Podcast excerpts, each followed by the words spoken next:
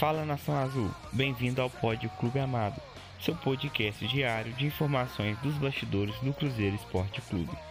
Eu sou Yuli Ramon e a partir de agora você se conecta às informações do nosso clube amado. O Cruzeiro e a SAF de Ronaldo foram condenados numa ação movida pelo zagueiro Gustavo Risse, que nunca atuou no profissional da Raposa. O valor é de 700 mil reais. A ação cabe recurso.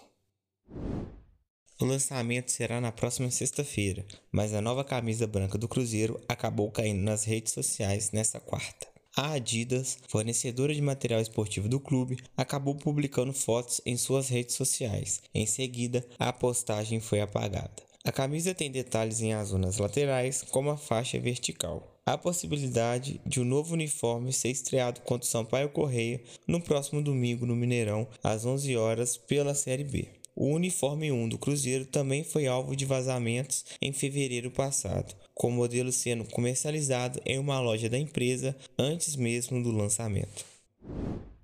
O Cruzeiro atualizou na tarde desta quarta-feira a parcial de ingressos vendidos para a partida contra o Sampaio Correia no próximo domingo. De acordo com o clube, 50 mil ingressos para o jogo já foram adquiridos pela torcida.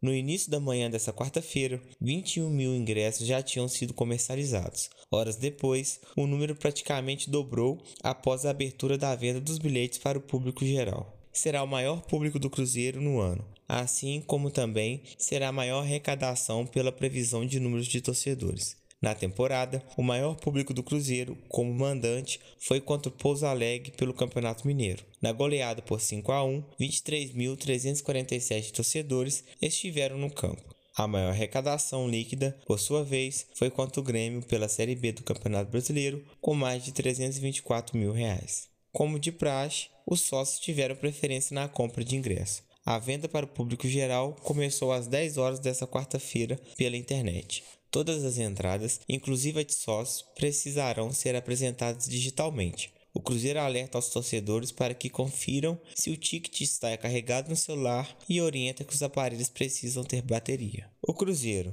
líder da Série B com 16 pontos, entra em campo defendendo uma invencibilidade de 6 partidas na temporada.